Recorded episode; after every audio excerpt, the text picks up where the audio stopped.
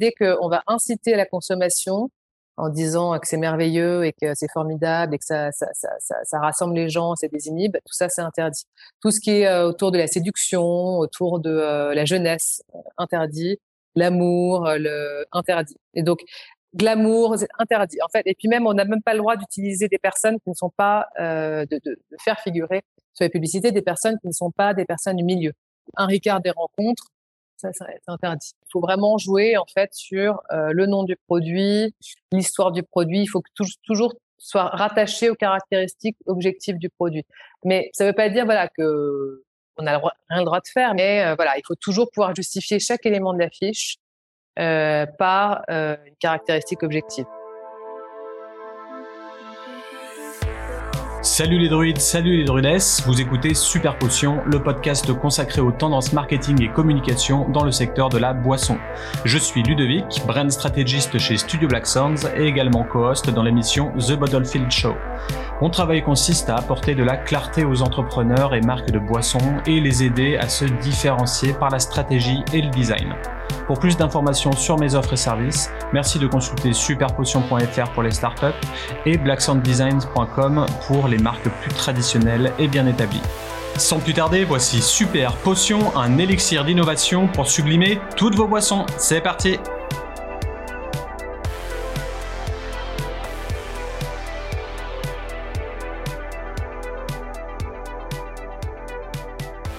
Joyeux anniversaire à la loi E20 qui a 30 ans en 2021. Votée le 10 janvier 1991, cette loi prend en compte les deux principaux déterminants de santé, le tabac et l'alcool. Ses objectifs étaient de réduire la consommation de tabac et d'alcool, d'informer sur les risques, de protéger les mineurs et de contrôler la mise en œuvre des mesures. Cette loi est devenue au fil des ans le symbole du bras de fer permanent entre les acteurs de la santé publique et les intérêts économiques. Autant les méfaits avérés du tabac ont rendu sa promotion totalement indéfendable, autant pour l'alcool et notamment pour le vin, c'est une autre histoire. Présenté par le secteur euh, économique comme étant la boisson nationale apportant plaisir et convivialité, le débat a toujours été plus difficile. Mais si les 25 premières années ont tourné à l'avantage du lobby alcoolier, une prise de conscience progressive de l'opinion sur les conséquences de la consommation d'alcool dans notre pays change la donne petit à petit. Aujourd'hui, la loi E20 reste à la fois un garde-fou et une loi emblématique considérée comme un modèle en Europe. Dans cet épisode de Super Potion, on va donc quitter le côté innovation et tendance marketing pour se concentrer davantage sur un volet indispensable des marques de boissons alcoolisées, à savoir leur protection, leur juridiction, leurs droits et leurs devoirs. Pour ce faire, j'ai le plaisir d'accueillir Joséphine Roux, associée au sein du cabinet pluridisciplinaire Jouffroy et Phileas, qui regroupe notaires et avocats spécialisés en droit des affaires. Salut Joséphine. Salut. Merci pour ta participation à l'émission d'aujourd'hui qui va être super intéressante, je pense. J'espère. Euh, alors, est-ce que tu peux te présenter en quelques phrases et nous expliquer ton domaine d'expertise, s'il te plaît? Oui, alors bien sûr, moi je suis euh, donc Joséphine Roux, euh, je suis avocate depuis, au barreau de Paris depuis 2012 mmh. euh, et je suis spécialisée en propriété intellectuelle, donc euh, surtout marque, droit d'auteur, brevet, et avec une dominante sous-spécialité qui est droit des vins et spiritueux. ce qui veut dire tout ce qui est lié à la communication finalement autour des vins spiritueux.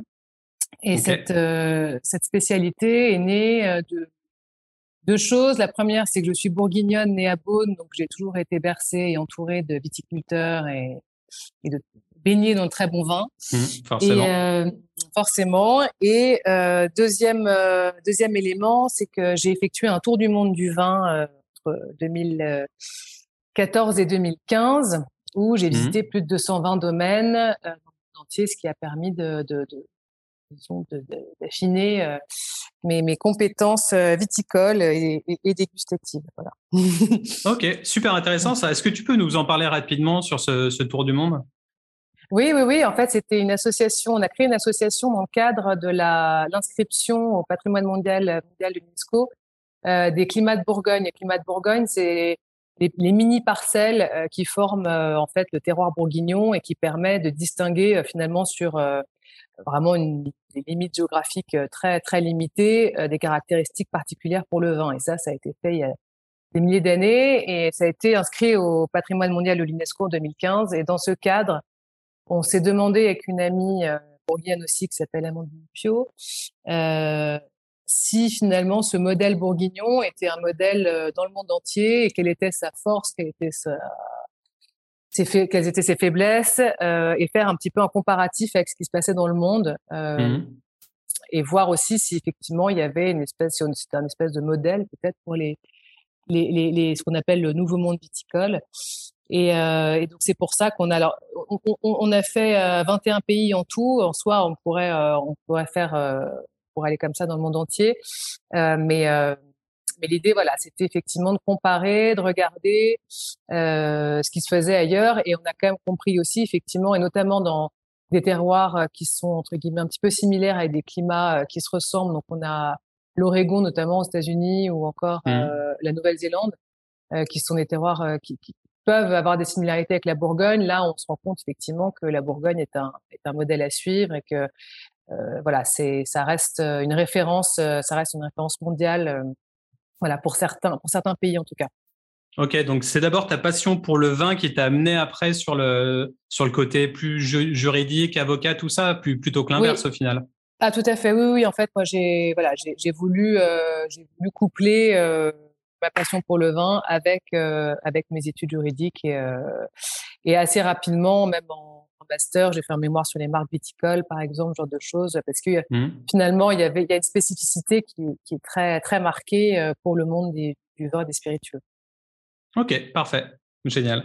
Eh ben, avant de continuer, on va lancer le super quiz tout de suite. Donc, euh, juste pour rappel pour les auditeurs et pour toi, il faut juste répondre euh, à une seule des réponses au choix. Euh, tu vas avoir à chaque fois deux, deux questions. Tu dois choisir celle que tu préfères. T'es prête D'accord, oui. C'est parti. Vin ou spiritueux? Vin. La robe d'un avocat ou la robe d'un grand vin? La robe d'un grand vin. Bourgogne ou Île-de-France? Bourgogne. conseil ou contentieux? Ah, conseil. Loi et vin, pour ou contre? Ah, difficile comme question. Euh, ah, bah c'est le thème. pour, pour. Ok. Euh, confrérie des chevaliers du test vin ou confrérie mhm. des chevaliers du zodiaque Ouais, du test vin. Champagne ou vin pétillant russe? Champagne. Spiritueux avec ou sans alcool? Les deux. avec. euh, viticulteur euh, néo-zélandais ou d'Afrique du Sud? Néo-zélandais. Ok, pour finir, à consommer avec ou sans modération? Avec, toujours. Toujours.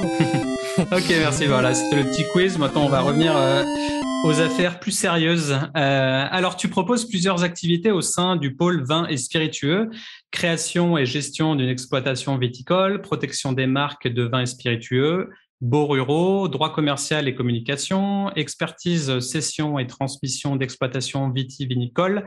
Euh, dans cet épisode, si tu le veux bien, on va s'intéresser plus en détail au département protection des marques de vin et spiritueux et droit commercial et communication. Mmh c'est un petit peu le, la cible du podcast, donc euh, c'est ce qui m'intéressait euh, plus.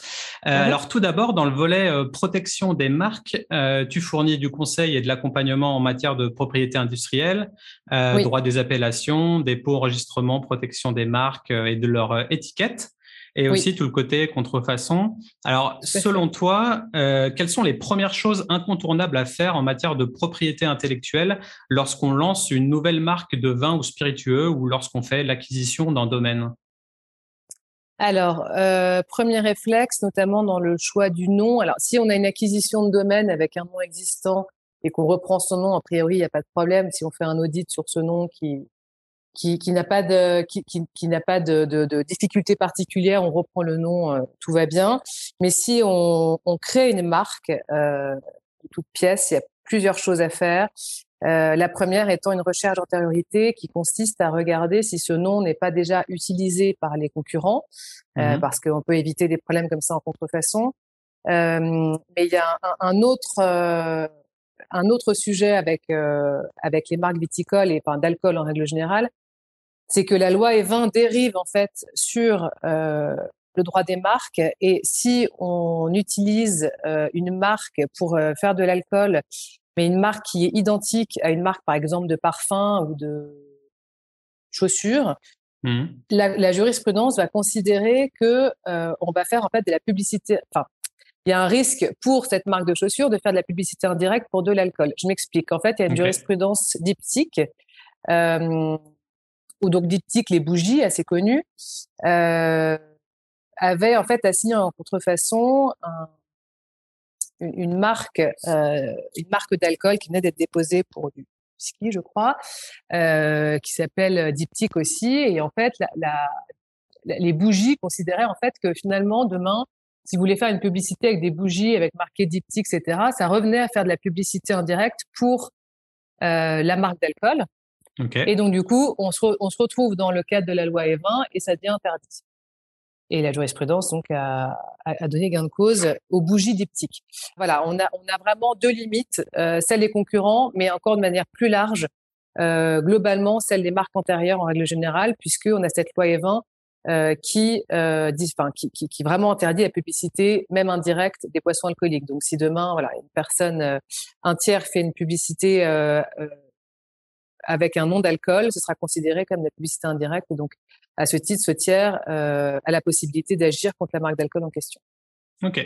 Donc, dépôt de, de nom à l'INPI, c'est un peu l'un des premiers trucs avant de lancer sa marque pour toi. Exactement, c'est le premier truc. Et avant le, avant le dépôt, voilà, on peut faire une recherche. Euh, on a des on a des, des, des, prestataires, par exemple, qui nous fournissent des listings entiers euh, de marques déposées en France, en Europe, euh, dans le monde entier, en fonction des pays d'intérêt, euh, mmh. qui, qui, nous permettent, nous, de vérifier si oui ou non le, la marque choisie euh, comporte des risques de contestation euh, plus tard.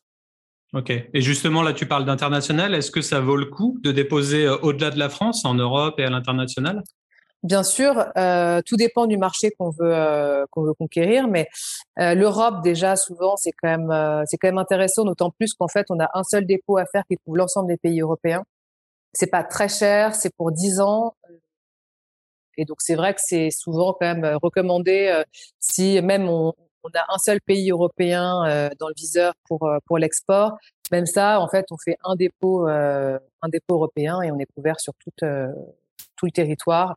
Euh, et pour euh, l'exploitation future, ça permet aussi en fait de garder le nom pour euh, voilà pour d'autres pays. Ce qui, ce qui, en fait, de temps en temps, quand on le fait pas, du coup, on a un nom en France et qu'on est obligé de modifier pour mmh. tel ou tel marché. Donc, euh, donc l'Europe, je recommande fortement. Et après, effectivement, à l'international aussi, on a d'autres systèmes euh, où on peut désigner des pays d'intérêt, les États-Unis, la Chine, des, voilà, des, des, des, marchés comme ça qu'on peut viser. Bon, si c'est un intérêt, hein, parce que si ça n'a pas d'intérêt, après, euh, qu'on n'a pas du tout l'intention de viser ce marché-là, euh, c'est des coûts qui sont peut-être pas, pas, nécessaires. Et puis après, je suppose qu'il y a des catégories dans lesquelles il faut choisir pour l'INPI. Euh, ça sert à rien de, de, de se mettre dans, dans une catégorie qui n'aurait rien à voir avec le vin ou les spiritueux ou... Euh bah, En règle générale, voilà. De toute façon, en fait, le système de marque euh, est le même dans, dans, dans, dans, le monde entier. On a des classes. Pour tout ce qui est vin spiritueux, c'est la classe 33. Mmh. Euh, donc, on, on, on, coche cette case et, euh, voilà. Et après, on, effectivement, de toute façon, on fait un dépôt de marque qui, qui est uniforme dans, dans le monde entier, ce qui permet quand même de, de d'avoir une protection qui est la même dans chaque pays. Ok. Et qu'en est-il des noms de domaine alors, nom de domaine, euh, c'est de toute façon, c'est généralement lié à la marque, c'est-à-dire que le nom de domaine est protégé lorsqu'on l'enregistre, euh, mais, mais il peut servir d'antériorité pour euh, dans une action concurrente déloyale, par exemple, euh, mais ça, ça n'est pas une protection en tant que telle. C'est-à-dire vraiment, moi, je considère qu'il faut vraiment choisir sa marque en premier, ouais. et après euh, après, on peut déposer les noms de domaine. Euh, en plus, on a, plein d'extensions possibles. Euh, le .com étant le, le plus le plus favorable, mais mais vraiment commencer par la marque parce que finalement le, nom de domaine ne donne pas réellement de droit en tant que tel. Euh, et on peut déposer un nom de domaine, mais après demain, être obligé de le changer parce que finalement, en fait, la marque ne convient pas. Ouais, c'est sûr. Et puis tu peux rajouter des, des drinks devant, des, des points de toutes les couleurs après. Enfin, il y a, y a, vraiment des choix. Et puis pour les marques nouvelle génération, euh, ça fait limite même plus sens de mettre un point com. Enfin, bon, ça dépend des stratégies après. Ça dépend. Après, il y a les points wine, euh, il y a plein de choses, mais euh, mm. effectivement, le point com. Enfin, j'ai pas l'impression que les nouvelles extensions soient vraiment répandues. Mm. Ok. Et tu mentionnes aussi protection des étiquettes sur, sur votre site web. en quoi ça consiste exactement? Alors l'étiquette, euh, en fait, c'est euh, on a des mentions euh, particulières obligatoires sur les étiquettes. Donc nous on fait, on conseille sur justement comment se, se, conformer à la réglementation actuelle sur l'étiquette, qui en plus de ça peut doit être modifiée en fonction du pays. Il y a certains pays où il faut des, des logos supplémentaires, il faut des mentions particulières. Euh, donc, euh, donc ça, on, on, on, conseille nous nos clients sur la façon euh, dont, enfin, en tout cas sur les mentions obligatoires sur l'étiquette. Et après sur la protection en tant que telle, on peut protéger l'ensemble de l'étiquette parce que par exemple elle a un dessin particulier. Aujourd'hui, en fait, on a, on a plus tellement, enfin, on a encore les étiquettes assez traditionnelles avec simplement le nom de domaine, Mmh. l'appellation et, et, les mentions obligatoires. Mais on peut aussi avoir un logo en visuel. On peut même avoir aussi une bouteille, par exemple, particulière, euh, qui en fait constitue finalement une image de marque pour euh, pour le produit, puisqu'on va la distinguer. Euh, on va la distinguer par rapport aux autres juste par sa forme, par la position d'étiquette. Là, j'ai un client, par exemple, qui, qui met son étiquette, euh, qui a une étiquette assez particulière finalement, qui, qui qui n'a rien de, de, très original puisque c'est une écriture simplement en italique, etc. Mais l'étiquette est apposée sur le comment dire sur le, le côté de la bouteille, c'est-à-dire que c'est une bouteille rectangulaire, okay. carrée, et elle est, elle est, déposée sur la côte. Et donc rien que ça, en fait, ça, ça, ça donne un, un, aspect visuel qui est très distinctif. Et mmh. donc ça, on peut le déposer à titre de marque, on conseille parce qu'effectivement, ça permet euh, aux consommateurs de, de dire tiens, je connais, ce, je connais cette marque, je connais cette bouteille, au-delà même du nom. Euh, même du, visuel, rien que la bouteille ou la forme de l'étiquette, mmh. euh, aujourd'hui, euh, est un moyen de communication fort. Ouais, c'est très fort en plus. Si on voit par exemple Jack Daniels ou Cointreau ou euh, Hennessy, on, on, voit direct la forme de bouteille. Il n'y a même pas besoin d'étiquette. On, on, sait de qui on parle. Donc ça aussi, c'est assez euh, puissant en termes de, de, marque. Tout à fait. Et donc il y a plusieurs protections. La protection de la marque. On peut aussi euh, faire une protection en termes de dessin et modèle. Et après, on a tout ce qui est euh, si, si on l'a pas déposé, c'est pas c'est pas dramatique. On a on a les actions par exemple en concurrence déloyale et parasitaire où on voit en fait qu'on a un concurrent qui reproduit exactement la même bouteille avec le même bord d'étiquette et et on peut aussi agir sur ces fondements-là. Ok. Mais justement, comment bien s'armer contre la, la, concurrence, le parasitisme, la contrefaçon? Bah, Le mieux, encore une fois, euh, je, je, je, le répète, mais c'est de de déposer euh, déposer sa marque, déposer ses éléments, puisque ça permet en fait de garder une antériorité, de prouver qu'on le fait depuis telle et telles années, euh, de, de, démontrer en fait tous, tous ces éléments, si vous voulez, quand euh, on a quand demain on voit qu'un concurrent clairement nous parasite, il faut prouver euh, devant un juge que on a fait des investissements, qu'on est les premiers à le faire, euh, que euh, on a pris telle boîte de com pour nous aider, qu'on a fait de la publicité, qu'on a dépensé en fait beaucoup d'argent pour mmh. euh, que notre image de marque se développe et que justement en fait euh, le concurrent a capté tous ces investissements de manière indue, c'est ça la définition du parasitisme, euh, et se sert de ces investissements pour lui-même en profiter pour développer euh, pour développer son produit. Donc ce que je conseille de, faire à chaque fois, c'est au-delà effectivement des protections juridiques, de même garder en fait tous les éléments qui ont été nécessaires en fait à la construction de l'image du marque, tous les échanges de mails, Aujourd'hui, en plus, tout est dématérialisé, donc c'est assez facile de se faire un dossier mmh. euh, avec, euh, par exemple, un, créa euh, qui nous a proposé tel ou tel visuel, telle étiquette, montrer qu'il y a un, problème, un, un, travail intellectuel et, et, financier derrière en fait chaque étape. Ouais, tout recensé. Et du coup, l'univers de la, de la blockchain, des NFT, tout ça, est-ce que est-ce que c'est un, un, travail de, de juriste ou ça va encore trop loin, c'est encore trop nouveau? Alors pour moi, c'est trop nouveau pour Ok, parce que pour le coup, ça peut être vraiment de l'antériorité euh, qui est, euh, enfin voilà, qui est, qui est euh, imprimée, impactée à un moment donné dans, dans la blockchain, ce qui fait qu'après on peut pas, on peut pas retourner en arrière et c'est une action définitive et, et, dans le temps. Après, bon, c'est vrai que c'est très nouveau et, euh, et c'est pas le thème de, de l'épisode. Non, mais là-dessus, moi, j'ai jamais, j'ai jamais eu le cas encore. Je ne suis jamais penché sur la question parce que c'est vrai que jusqu'ici, c'est plutôt, euh, plutôt des, des, des, des éléphants des process traditionnels. Ouais, ok, ça marche. Alors, on va à présent se rapprocher un peu plus du département droit commercial et communication. En matière d'import-export et de droit de douane, est-ce que tu aurais des conseils avisés à donner aux distillateurs et aux viticulteurs qui nous écoutent euh, sur, je ne sais pas, des choses importantes ou redondantes, des pratiques douteuses à éviter ou des idées préconçues que tu aurais vues au fil des années? Euh, Alors, euh, conseil global, c'est difficile. La, seule chose que qu'il faut, faut, faut être vigilant, c'est toujours bien regarder ses contrats, par exemple avec ses distributeurs à l'étranger, euh, notamment quand c'est des distributions exclusives. Euh, et euh, alors après sur les droits de douane, en plus ça dépend un peu des pays, etc. Donc ça j'ai euh, un peu plus compliqué, mais en tout cas sur euh, sur sur l'export, plutôt favoriser euh, des contrats avec, euh, par exemple, euh, faire faire un contrat type qu'on donne ensuite à ces différents importateurs dans chaque pays, mmh. ce qui permet nous de garder la main en fait sur voilà sur la façon dont c'est importé dans chaque pays. Et puis, par exemple, ça, ça, nous donne, par exemple, le droit français majoritairement, puisque on peut avoir, par exemple, un importateur américain qui fait un peu n'importe quoi, puis finalement, en fait, on se rend compte que le contrat, il vise le droit américain avec euh, les compétences exclusives des juridictions américaines, ce qui évidemment crée des frais euh, énormes pour euh, pour le client si demain il doit se doit se protéger ou faire une action contre contre l'importateur. Ouais. donc c'est des petites choses comme ça où il faut il faut être vigilant, il faut être vigilant aussi pardon sur l'utilisation de la marque par ces importateurs puisque il faut pas dénigrer la marque, il faut pas l'utiliser n'importe comment. Euh, donc voilà, moi, je, en tout cas, le, le, le, principe de base, en tout cas que, que je donnerais, ce serait de euh, faire faire un, un contrat type euh, qui est ensuite distribué et signé avec chaque euh, chaque importateur dans chaque pays, ce qui permet de garder la main et le contrôle sur euh, sur nos produits à l'étranger. Ok, un contrat en deux langues, je suppose, français-anglais, et puis pas exactement. plus. Exactement. Bon, oui, oui, c'est ça, un contrat bilingue ou un contrat en anglais. généralement, l'anglais suffit. Mmh. Et, et, et, et voilà, et après on l'adapte avec des annexes en fonction de la réglementation des pays. Mais ça permet quand même de garder la main. Là, on voit beaucoup, moi j'ai beaucoup de clients qui par exemple ne signent rien du tout.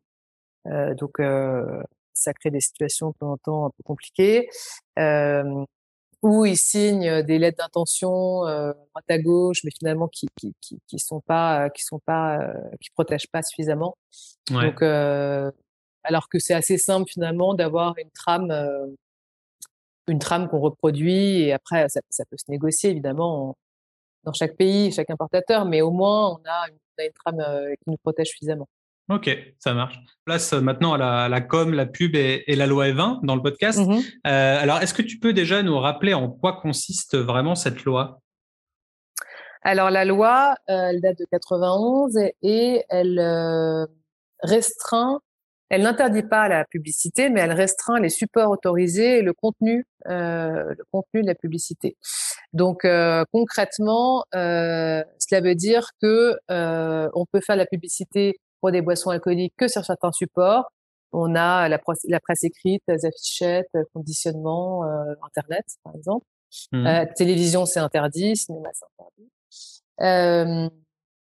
donc ça c'est les supports et ensuite on a le contenu qui est euh, qui est très limité puisque en fait il faut retenir qu'on ne peut euh, on ne peut comment dire décrire ou en tout cas parler de son produit boisson alcoolique uniquement dans des caractères totalement objectifs. Ça veut dire sur les caractéristiques objectives, on n'a pas le droit de dire que c'est très très bon, délicieux. il faut dire que c'est c'est fort, c'est on peut dire éventuellement que c'est fruité, par exemple, genre de choses. Mmh euh, Mais il faut rester totalement objectif avec des caractères objectifs. Euh, on peut pas, on peut parler euh, de la composition, genre de choses. Mais dès qu'on va euh, vers des termes laudatifs, qualitatifs, euh, comme euh, c'est très bon et puis ça rassemble les gens et puis c'est très frais et puis en fait ça donne la pêche. tout ça c'est interdit. En fait, dès qu'on va inciter à la consommation, en disant que c'est merveilleux et que c'est formidable et que ça, ça, ça, ça, rassemble les gens, c'est désinhibe, tout ça c'est interdit. Tout ce qui mmh. est euh, autour de la séduction, autour de euh, la jeunesse, euh, interdit, l'amour, le interdit. Et donc glamour, c'est interdit. En fait, et puis même, on n'a même pas le droit d'utiliser des personnes qui ne sont pas, euh, de, de, de, faire figurer sur les publicités des personnes qui ne sont pas des personnes du milieu. Donc, euh, on a vu pas mal de publicités avec des stars, Scarlett Johansson, une bouteille de champagne, euh, interdit. Lady Gaga. Et Lady Gaga, interdit. éventuellement, on pourrait prendre Brad Pitt parce qu'il a un domaine dans le s'il fait ça, il peut faire sa publicité. On l'a vu d'ailleurs, la publicité de son domaine Miraval. Mm. Exactement, euh, parce que euh, il est, euh, voilà, il est propriétaire. Euh, ce qu'on, a vu, ce que j'ai vu plus récemment, c'est des publicités où on voit pour une marque d'alcool euh, c'est en noir et blanc, puis on voit des jeunes un peu tatoués, euh, un peu stylés, etc., autour d'une, enfin, autour de fûts avec, je crois que c'est pour du whisky. Et en fait, euh, si on regarde bien la publicité, on voit le nom et la fonction de chaque personne qui, qui figure sur la publicité, et chaque personne travaille au sein de la distillerie. Donc, euh, on peut contourner comme ça, en fait, les. Ouais, ils amènent un, un élément rock pour donner une certaine vision, euh, un certain caractère du produit, mais euh, il reste quand même. C'est difficile hein, de, de, ramener de l'émotion comme ça dans, dans les campagnes de pub quand on n'a rien le droit de dire. Bah, c'est difficile, ouais, c'est très difficile. Et puis, euh, effectivement, euh, il y, a, y, a, énormément de, de jurisprudence euh, où on s'est fait oh, pardon, retoquer. Euh, simplement, par exemple, un Ricard des rencontres, ça, ça ouais. interdit. Parce qu'on se dit l'alcool permet favoriser les rencontres. Tout ce qui est lié effectivement à un peu l'imaginaire, la fantaisie, etc. Euh, interdit. Alors après, le, voilà, il faut vraiment jouer en fait sur euh, le nom du produit, l'histoire du produit. Il faut que tout, toujours soit rattaché aux caractéristiques objectives du produit. Mais ça ne veut pas dire voilà que on a rien le droit de faire, mais on, peut contourner. En tout cas, on peut euh, trouver des solutions, trouver des angles, des angles euh, qui nous permettent quand même, voilà, d'avoir une affiche euh, qui est euh, qui est attractif, qui, qui, qui, fait son rôle de publicité. Mmh. Euh, mais euh, voilà, il faut toujours pouvoir justifier chaque élément de l'affiche par une caractéristique objective. Et c'est quoi les éléments frappants, enfin on va dire les cas frappants de, de ces dernières années du non-respect de la loi? Tu as, des exemples en tête? Bah, Les cas frappants, c'est ce que je t'ai dit, c'est tout ce qui est tout ce qui est star, euh, utilisation de l'image d'une star, etc., euh, interdit. Euh, dès qu'on voit, par exemple, il y a une autre image qui a été retoquée, on voit du champagne, une bouteille de champagne entourée d'un boa rose, par exemple, interdit, parce que okay. ça, c'est l'image de la fête, du glamour. après, voilà, moi, j'ai des cas aussi où je conseille mes clients sur ce qu'ils peuvent faire. Donc, en fait, par exemple, ils viennent avec une idée et ensemble, on travaille sur bah, le, le, slogan à utiliser, le mmh. visuel. Mmh. Euh, si on veut utiliser, euh, si on veut utiliser des, des, des, des, personnes dans le visuel, par exemple, on peut utiliser des serveurs aussi. Euh, donc, ils sont habillés en serveur. Voilà, ils sont dans leur cadre d'un restaurant. Donc là, ça peut marcher parce que c'est des professionnels qui sont en train de travailler dans, dans ce milieu-là. Donc, ils peuvent figurer sur la, la publicité. mais voilà, effectivement, c'est on a on a aujourd'hui quand même euh, une jurisprudence assez sévère avec euh, l'ANPA, qui est donc euh, l'association euh, anti alcoolisme, enfin anti-addictive, qui elle agit contre toutes les publicités qui ne qui ne respecteraient pas le, la loi E20. Et donc okay, elle est assez active et dès qu'elle voit que un moment aussi par exemple là c'est un peu tricky parce que il y avait une publicité qui parlait de la, la jeunesse d'un vent un vin peut être vieux, peut être jeune. Mais le terme jeunesse était employé dans le visuel. Donc ça, en fait, ça a été, euh, ça a été retoqué. Et même, euh, même, même un, un, un, article de presse la dernière fois, euh, un article de presse euh, qui avait, c'est le journal du Parisien qui a publié un article intitulé Le Triomphe du champagne avec un visuel avec plusieurs euh, champagnes, etc., et qui disait star incontesté des fêtes, etc. Mmh. tout ça, bah, journal a été condamné à 5 000 euros de dommages et intérêts, par exemple. Donc, même en fait, okay. Publication qui n'est pas qui n'est pas du fait du producteur en tant que tel, mais par exemple un article, un article d'un tiers qui parle d'un produit, faut faire attention aussi parce que il faut pas que, il faut pas que ça, il faut pas que ça dépasse le, le cadre de la loi E20. Ok. Et est-ce qu'il y a certaines entreprises qui, euh, se garde un petit, entre parenthèses gros, budget, spécialement de côté pour les attaques en justice éventuelles. C'est un mythe ou ça existe vraiment, tu penses? Alors, euh, j'ai pas le, moi j'ai pas le cas. Moi j'ai plutôt, euh, j'ai plutôt des clients qui au contraire euh, veulent éviter en fait de devoir retirer, de faire une campagne de presse euh, qu'ils doivent retirer très rapidement parce que généralement c'est des référés. Hein, C'est-à-dire qu'au bout d'un mois on doit retirer la, ouais. on doit retirer les, les, les visuels. Donc euh, moi j'ai pas jamais eu le cas. Donc je pourrais pas répondre euh, si je mythe ou réalité, j'en sais rien. Okay. Mais c'est vrai que moi j'ai plutôt l'aspect pragmatique de dire on va faire une campagne de pub, on veut rester, enfin, on va dépenser de l'argent, on veut que ça gagne, ça reste dans le temps, sachant en plus que les, les le, généralement les producteurs euh, savent très bien que euh, les risques sont assez élevés dès qu'on sort du cadre. Euh, d'une part parce qu'elle ne pas être très réactive et d'autre part parce que la jurisprudence est assez euh, euh, assez sévère. Assez sévère, ouais. Mmh. Mmh. Bon, en tout cas, on est loin des campagnes de, de pub en vidéo d'il y y a 40 ans, où je me rappelle, il y avait ah bah une pub où c'était pour NSI, où euh, on voit deux, deux amants qui sont quasi en train de s'embrasser et, euh, et la tagline, c'est euh, si vous avez déjà embrassé quelqu'un, vous savez l'effet que fait le NSI. Ou... Et là, on est ah totalement mais... hors, hors sujet. Quoi. Ah bah, même, même de manière beaucoup plus, enfin, ça va beaucoup plus loin. Il y a, il y a, moi, j'ai une pub qui m'a vraiment marqué. C'était celle d'une femme qui allaitait son bébé un bébé très bien portant, etc. Elle est très bien portante et pendant qu'elle allaitait son bébé, elle buvait une bière. Et à côté, il y avait une autre femme avec un bébé euh, tout maigrichon qui n'allait pas bien du tout. Et la pub était en fait, euh, en gros, la, la, bière était très bonne pour la mère et ça donnait des bébés très en forme. Enfin, là aujourd'hui, on est complètement, mais alors là, rien ne va. Ah ouais, rien bah, ne va. là, là, on, voilà. Et même aussi, par exemple, on m'a, on m'a montré la dernière fois euh, euh, trouver des cahiers euh, d'école de primaire qui étaient sponsorisés par des par des coopératives viticoles. Ok, c'est bon ça. Voilà. Ouais, ouais, non, non, c'est. Mais, temps. mais je crois que c'est c'est l'ancien temps, mais finalement c'est pas si ancien que ça parce que en fait tout ça est venu très rapidement puisqu'on avait encore du vin à la cantine dans les années 60. Enfin, c'est hum, assez, euh, comment dire, dans, dans, dans un, un, un, temps assez limité où en fait on s'est rendu compte des effets néfastes de l'alcool et puis d'un coup d'un seul en fait on a dit stop, on arrête. Mais je vais mmh. faire un, je vais faire un parallèle avec euh, ce qu'on disait tout à l'heure avec le tour du monde du vin et quand tu m'as tu m'as tu m'as posé la question euh, pour ou contre la loi E20.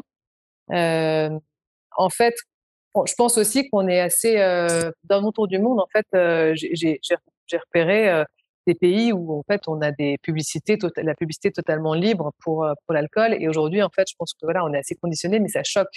C'est-à-dire que ça choque de voir effectivement euh, une publicité où, où on voit deux jeunes euh, à la télé un peu éméchés ou des jolies filles qui, qui, boivent, etc. Enfin, il y a un côté maintenant, on a vraiment dépassé ça et l'image de l'alcool finalement est n'est plus liée euh, à cette image-là et je trouve ça plutôt bien parce que maintenant en fait on va faire des publicités uniquement sur le produit. On va mettre en place euh, on va on va mettre en valeur le terroir euh, les caractéristiques. Euh, mais si ça évite de faire une publicité euh, qui dit que finalement euh, boire de l'alcool c'est bien pour faire la fête ou pour égayer les jeunes filles je trouve ça plutôt bien. Et puis on- encore sûr. une fois et encore une fois on n'est pas sur l'interdiction de la publicité. Simplement celle-ci est limitée quoi Et d'ailleurs, en parlant de ça, on connaît tous la mention fumée tu sur les paquets de cigarettes et également leur conditionnement avec des images chocs. Est-ce que tu penses qu'on peut tendre vers ce type de mention et de prohibition pour l'alcool euh, dans les années à venir? Bah, on a déjà euh, l'alcool est dangereux pour la santé partout, surtout. Euh, on a le petit euh, logo euh, interdiction à la femme enceinte de boire sur toutes les étiquettes.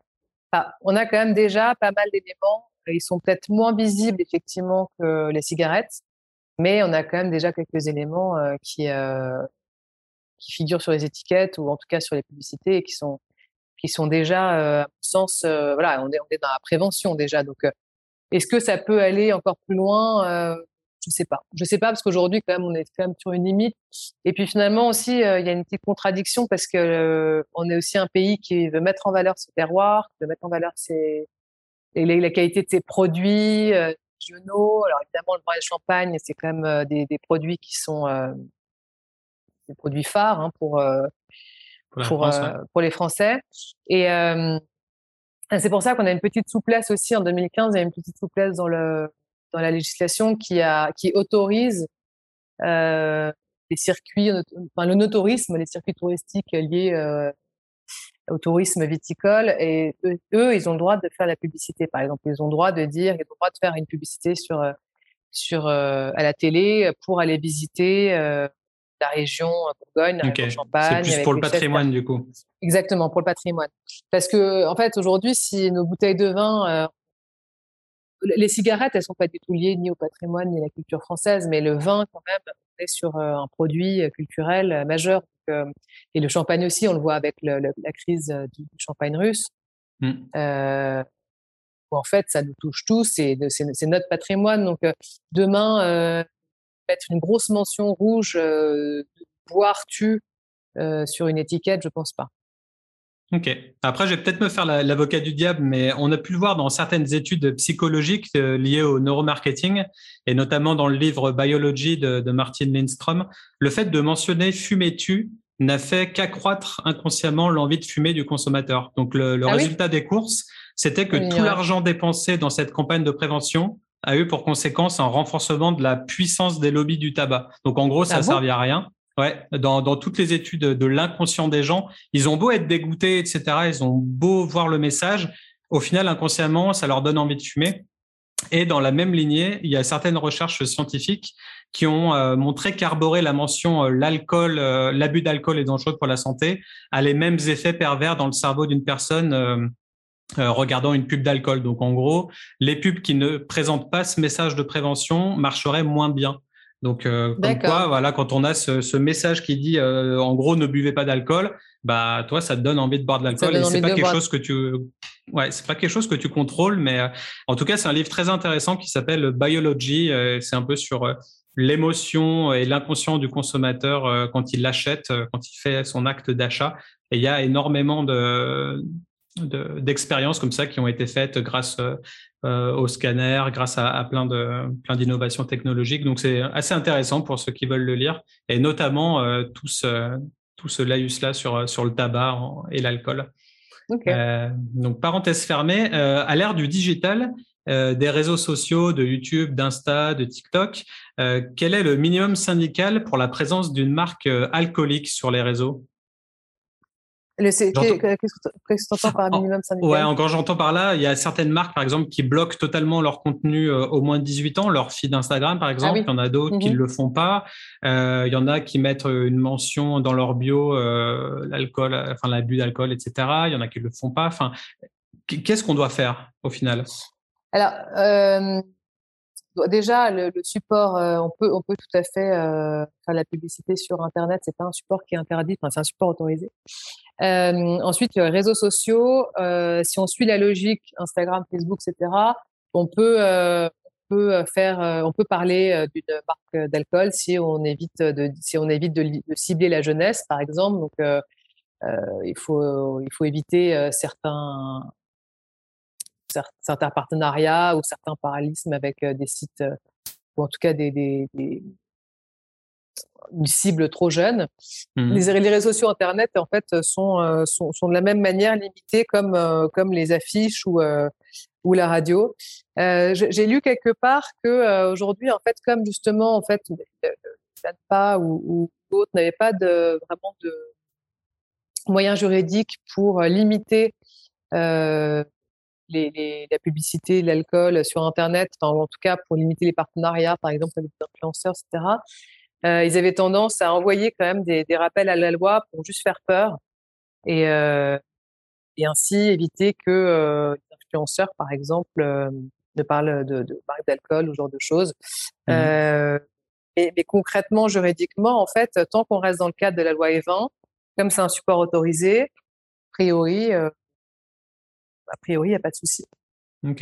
Ouais, parce que du coup, c'était mon autre question. C'est pour tous les acteurs de cette filière, mais qui vendent pas de produits, donc qui ne sont pas des marques. Donc, par exemple, bah, ce, podcast, hein, tout simplement. Mhm. Est-ce que je suis dans la légalité euh, sans mettre de mention l'abus d'alcool est dangereux pour la santé euh, sur euh, je sais pas, l'intro de mon podcast ou euh, à chaque fois qu'on parle d'alcool, est-ce qu'il faudrait que je le mentionne dans le podcast? Enfin, qu'est-ce qu'il en est ouais, des influenceurs, des podcasteurs, de, de tout ça? Alors oui, sur les mentions obligatoires, effectivement, bah, ça tu le vois assez régulièrement, par exemple dans des dans des articles ou des euh, des, reportages à la télévision, en fait, où euh, quand le reportage passe et qu'on voit finalement la fête de la bière, après le présentateur est dit et on vous rappelle évidemment que l'abus d'alcool euh, est dangereux pour la santé. En fait, c'est des mentions qui sont maintenant le, le, l'article est passé, le, le, le, reportage est passé, mais c'est des mentions qui en fait voilà sont, sont, sont nécessaires et permettent quand même de dire que voilà on est au courant de la prévention euh, toi, en mmh. tant que journaliste, là, si tu veux, on fait, on ne fait pas de publicité pour aucune marque d'alcool. Euh, on fait juste un rappel à la, loi. Donc, euh, concrètement, t'es pas limité euh, dans tes, dans ton contenu, puisque en fait, voilà, on fait pas. Aujourd'hui, on n'est pas là, on n'est pas à faire de la propagande pour une marque d'alcool. On est juste à parler justement de la loi E20. Donc, on n'est pas, on n'est pas limité dans ce cadre-là. Si demain tu fais, tu parles, tu vois, c'est ce que c'est l'exemple que je t'ai donné sur les, le le Parisien qui avait intitulé le champagne star des fêtes, etc. Euh, mmh. Là, par exemple, en fait, le, le journal, quel journaliste a dépassé euh, son rôle de journaliste sur les caractéristiques essentielles du champagne et, objectives euh, pour en fait en faire euh, une star des fêtes et, un élément. Donc il, il, faut voilà, il faut il faut toujours un peu mesurer quand on parle, quand on est journaliste, quand on parle d'une marque en particulier ou d'un produit en particulier. Il faut un peu mesurer son propos et euh, ça coûte rien de rajouter effectivement la, la, la mention l'abus d'alcool et pour la santé. Ouais, faire appel au bon sens. Voilà, exactement. Exactement. Et du coup, on voit beaucoup aussi de, jeux concours qui permettent de, créer des leviers marketing hein, en, boostant les posts. Ça crée de l'engouement des internautes, etc. Est-ce que c'est légal aussi, par exemple, de faire un jeu concours pour gagner une, bouteille de whisky euh, euh, sur un poste sponsorisé Alors, c'est légal dès lors que euh, c'est pas, par exemple, euh, euh, lié au sport ou à la jeunesse.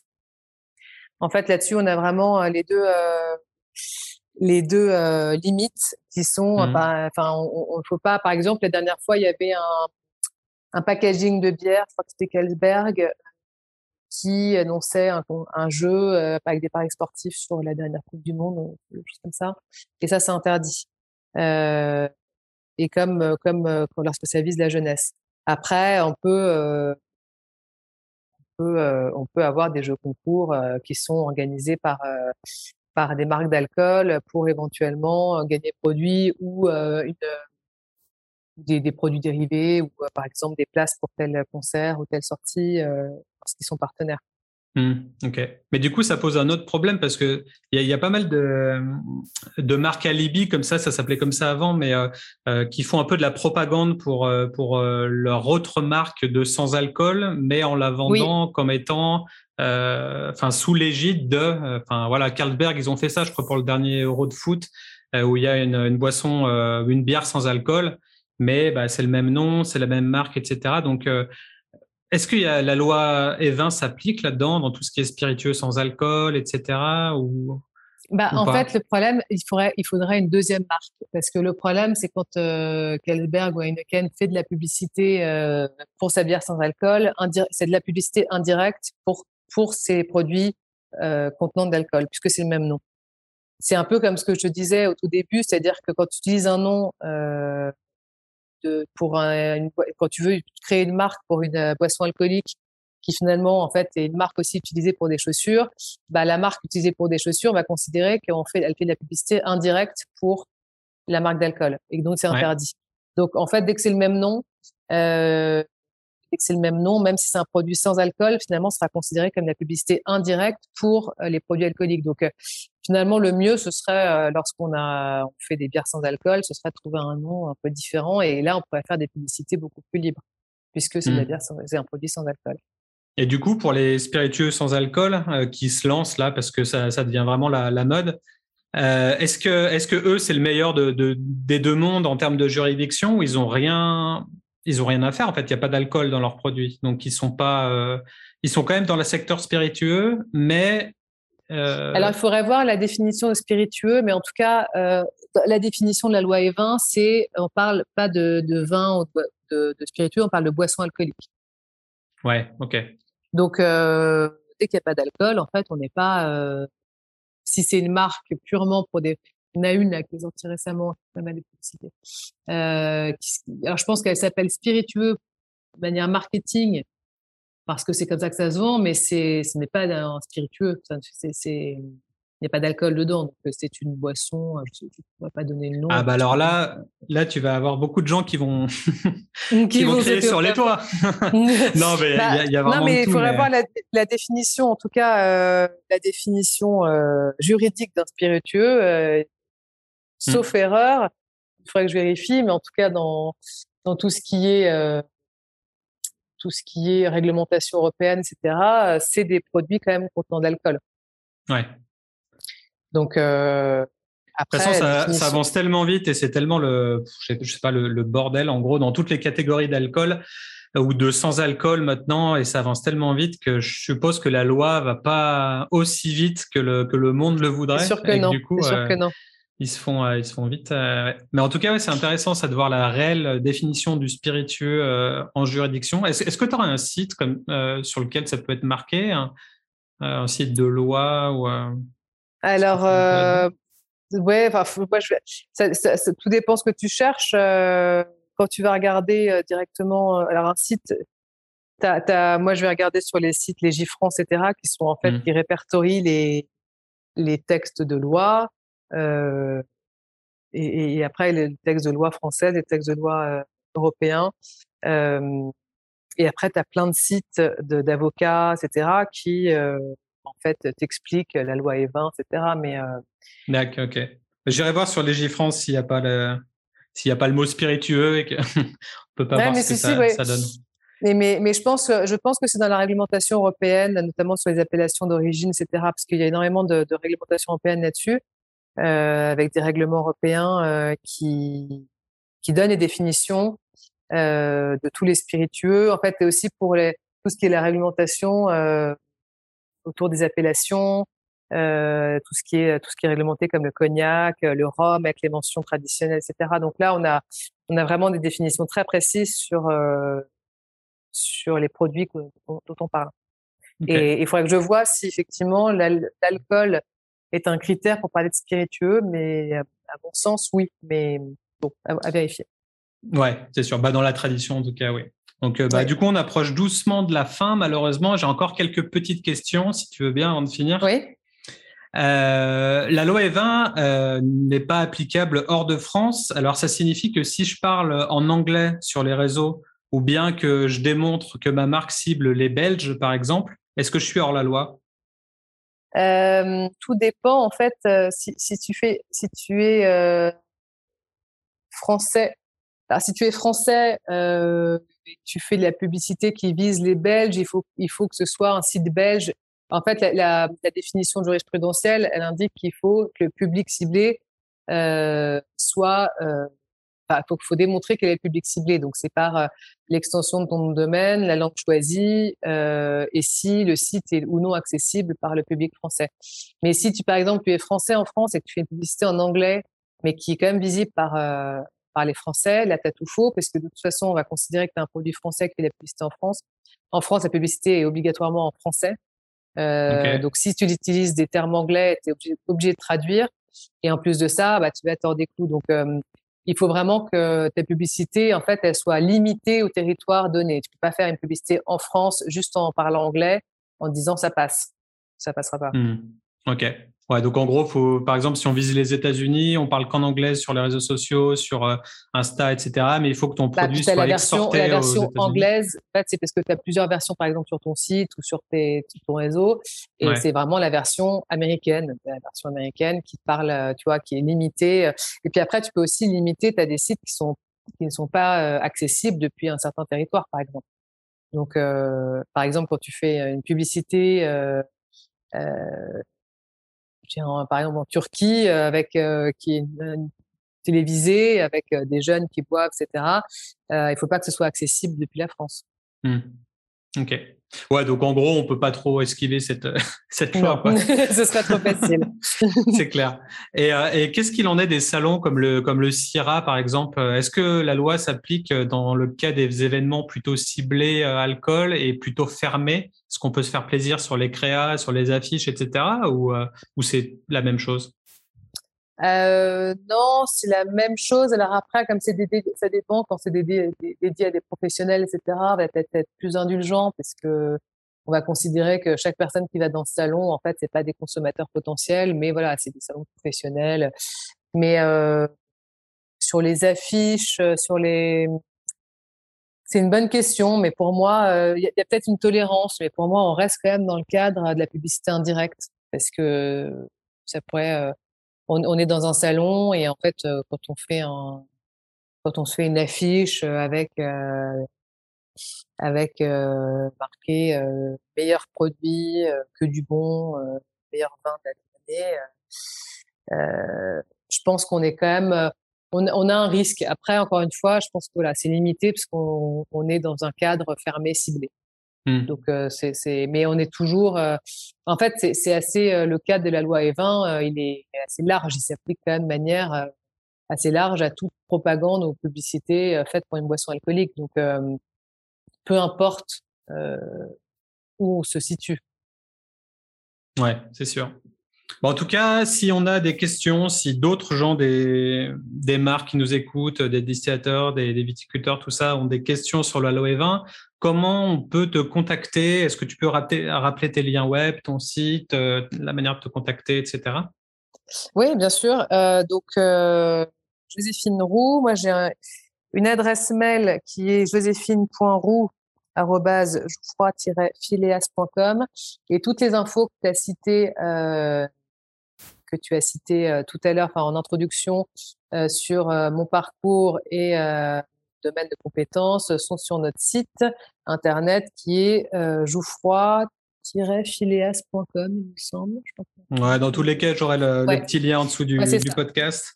Donc jouffroid-phileas.com et on a différents pôles et on a un pôle et spiritueux, voilà, qui avec toutes les toutes les infos et euh, mes coordonnées. Donc euh, n'hésitez pas. Euh, je, suis là pour vous répondre. Ok. Tu es active sur LinkedIn aussi Oui, oui, oui. Alors, je, publie pas mal de pas mal de choses, pas mal de d'infos et de et de news et on va mettre en place maintenant des newsletters plus régulières euh, il faut savoir que voilà, moi, mon association au sein de ce cabinet, elle est assez récente, donc on n'a pas encore, euh, n'a pas encore mis en place tous les tout toutes les newsletters, euh. tous les, voilà, tous les systèmes qu'on voulait mettre en place, mais mais ça va venir. Mais en tout cas, oui, oui, on a sur LinkedIn, je publie pas mal de pas mal de news sur notamment le secteur vitivine. Ok, bah parfait. Bah, dès que tu auras le, lien, en tout cas pour la newsletter, tu m'en fais part et puis ça sera, ça sera relayé et, top. Bah, en tout cas, merci pour, pour cet épisode, pour tes réponses. Et puis, on va se quitter avec euh, le petit cri de ralliement. Euh, oui. Super. Potion. Merci aux super guests du jour et à vous, chers auditeurs et auditrices, pour nous avoir suivis tout au long de cette émission, conçue, produite et réalisée par Studio Blackthorns. Pour plus d'articles et de conseils sur le secteur, ça se passe sur le blog de mon studio, accessible à l'adresse blackthornsdesign.com/blog. Si vous avez apprécié le thème du jour, n'hésitez pas à le partager sur Facebook et LinkedIn, vous abonner sur Spotify ou encore laisser un commentaire et des étoiles sur Apple Podcast. C'était Ludovic à l'antenne, à la prochaine, ciao ciao